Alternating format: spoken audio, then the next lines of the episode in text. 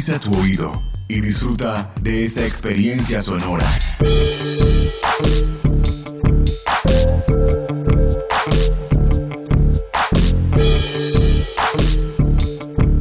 Este es un podcast UN Radio.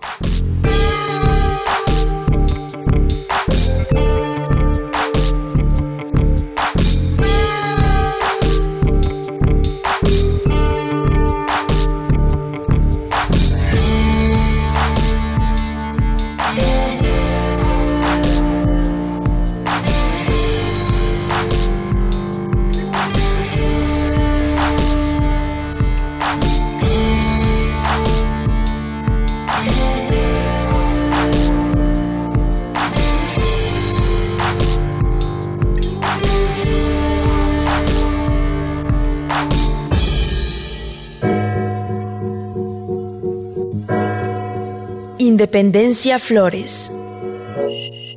Una producción de la UN Radio para la conmemoración del Bicentenario. Universidad Nacional de Colombia. Proyecto cultural, científico y colectivo de nación.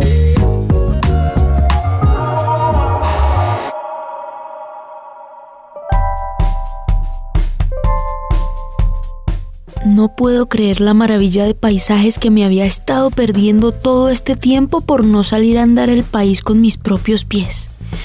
Yo creo que este lugar llamaba a la independencia. No ser de nadie más, sino de quienes la habitan. Y qué sensación de libertad andar por aquí.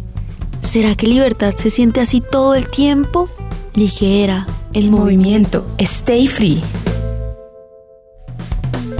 Para llegar al alto del Piendamó, donde ocurrió la batalla del Bajo Palacé, debo pasar del departamento del Valle del Cauca al Cauca. ¿Sabían que esto de los departamentos se ha ido modificando con los años? Por ejemplo, por ejemplo, cuando yo nací, que estábamos bajo el dominio español, pertenecíamos al virreinato de la Nueva Granada, que estaba dividido en 15 provincias. Por donde estoy caminando ahora, pertenecía a la provincia de Popayán, si pueden buscar un mapa de la época, se darán cuenta de que era una provincia enorme. De hecho, tengo una fotografía que me hizo libertad cuando yo era pequeña para explicarme los cambios continuos que ocurrían con las divisiones territoriales. Las fronteras, en su mayoría, no están dadas por obra y gracia del Espíritu Santo, sino por la acción de las personas que definen lo que les divide un tal Stuart Hall habla mucho de ello. Eso que nos divide lo llaman identidad cultural y genera muchas fronteras en los territorios. Eso sí, la división entre las colonias españolas en América y aquellas que tenían otros imperios, como Portugal, sí se hicieron por mandato divino, se hicieron a través de una decisión del Papa. Pero bueno, me estoy desviando. Mira, la primera división, o más bien juntanza, que se hizo a partir de tu nacimiento, unió partes de lo que hoy llamamos Venezuela, Colombia y Ecuador, en lo que imaginaban como una gran nación, la Gran Colombia. Después tanta gente junta fue difícil y la Gran Colombia se diluyó y volvimos a las 15 provincias originales de 1810. Pero la gente seguía viviendo en su misma casa, con sus gallinas, que algunas eran las mismas y otras eran distintas porque se habían sacrificado por el sancocho. Eso, un año era el Cauca, el otro era Popayán.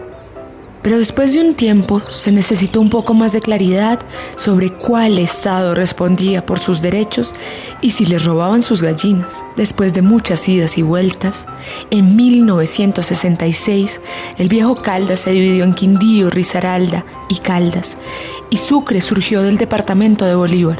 El Cesar se segregó del Magdalena en 1967 y fue hasta el 2000 que los territorios conocidos como nacionales se convirtieron en los departamentos del Bichada, Putumayo, Guainía, Guaviare y Amazonas.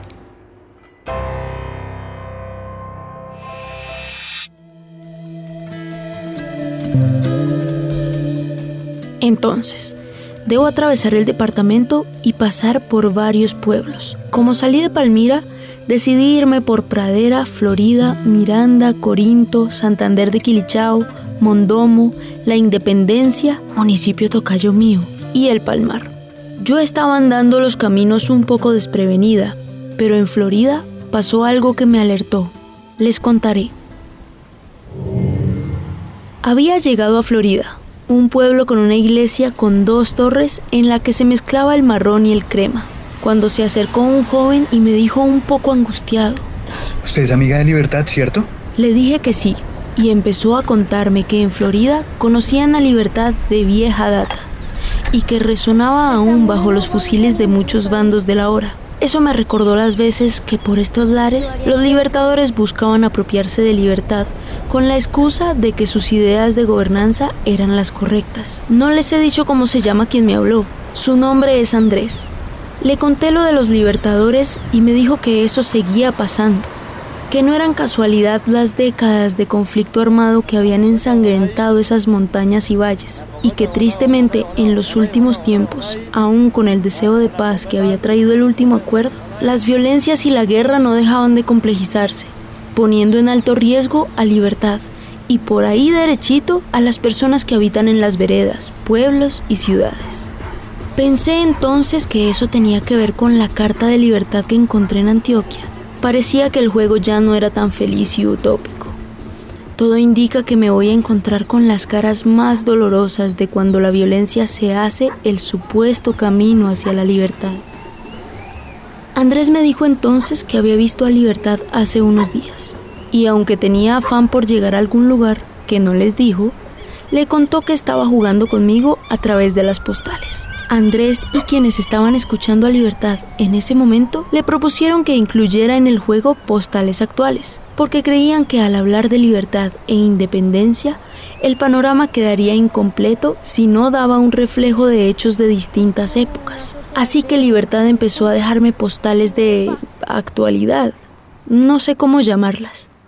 Independencia, independencia. Te dejo esta postal con una historia de la hora de la hora de quienes aman fuera de lo esperado, de la hora de quienes cambian el mundo con su amor, pero que son muchas veces perseguidos, perseguidas, perseguidas por una moral que parece anclada en la época de tu nacimiento. Florida Valle del Cauca, 2019. Dicen los rumores, esos que dañan y matan, que un marica es despreciable, es desechable. Después de un día cansado, de muchos tintes, olores, cortes, de deseos infinitos de belleza en un bote, un joven echado para adelante, como tantos que habitan en este hermoso valle rodeado de montañas, decidió ser solidario con otros y otras, otros y otras con una pertenencia cultural diferente a la suya, pero con un sentido de indignación compartido ante la muerte y la violencia. Con su vela en mano, el susurro de la noche en su pensamiento y un amor que en el pueblo aún se considera pecado, palpitando en su corazón, se fue rumbo al parque principal para rechazar la muerte de cientos de indígenas NASA que inundaban las noticias. Pero el golpe llegó antes de que él prendiera su vela. En medio de golpes quedó en silencio encerrado en su cuerpo y solo su alma pudo prender la vela, indignada por las muertes que convocaban a la velatón y llorando sin descanso su propia suerte. Con un nudo en la garganta me despedí de Andrés, quien antes de seguir mi camino me pidió que no pusiera esa cara de lástima, que entendía que todo esto fuera nuevo para mí pero que más allá de sentir pena, necesitaría revisarme y transformarme a mí misma para poder encontrar la libertad. No le entendí muy bien al principio, pero este caminar me ha permitido salir de la abrumación emocional en la que me había metido con la postal. Ahora veo que quedarme en la estratosfera masticando una y otra vez mis viejas glorias me mantiene en ese ensimismamiento en el que finalmente no logro ver lo que pasa más allá de mí, y mucho menos lo que le pasa a Libertad. Seguí andando hacia Pradera, con sus casas bajitas con techo de barro y algunas rojas y amarillas que resaltan, y en la plaza encontré otra postal. Seguro que vienes chorreando mocos de la última postal, tú, ladrona de sentires.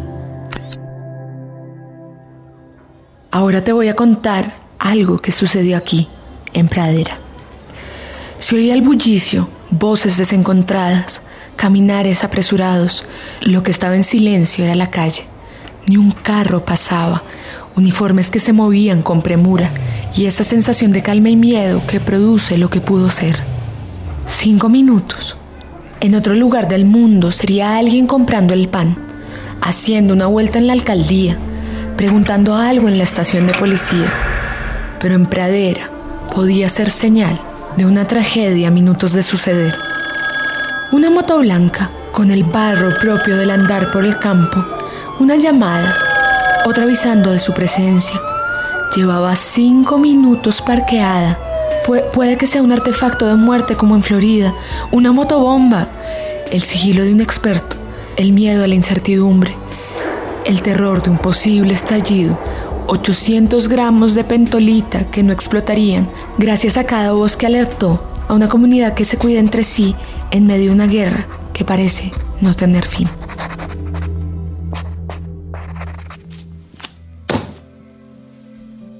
Creo que esta idea de buscar a libertad por medio de las armas trae consigo muchos riesgos, desde Restrepo hasta los grupos que se arman paralelamente por interés, por miedo, por no sentirse representados, representadas, o porque deciden que la libertad solo tiene que ver con ellos y ellas, pasando por encima de mucha gente. Ay, ese aire de superioridad que nos da. Con todos estos panoramas, no sé cómo logra libertad mantener una sonrisa en los labios siempre. ¿Siempre me idealizaste tanto? ¿Libertad? ¿Dónde estás? Dentro tuyo, sobre ti. Ya es hora de tener esta conversación. Me contó el putas que se cruzaron. ¿Esa es la conversación que debemos tener? Es importante que te des cuenta que somos sueños, ideas, pero que la realidad es mucho más que eso.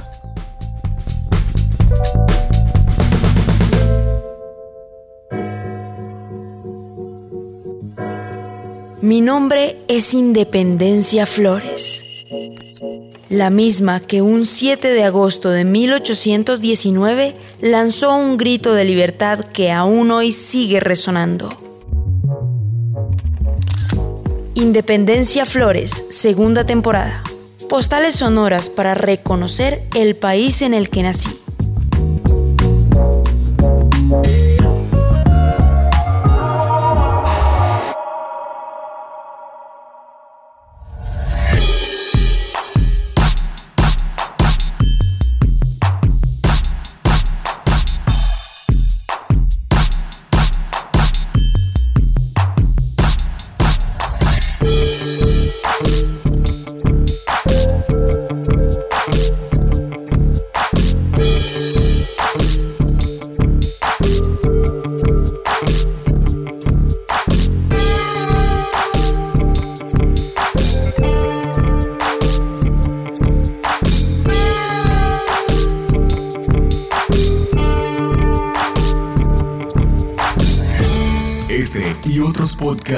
Nuestro sitio web unradio.unal.edu.co.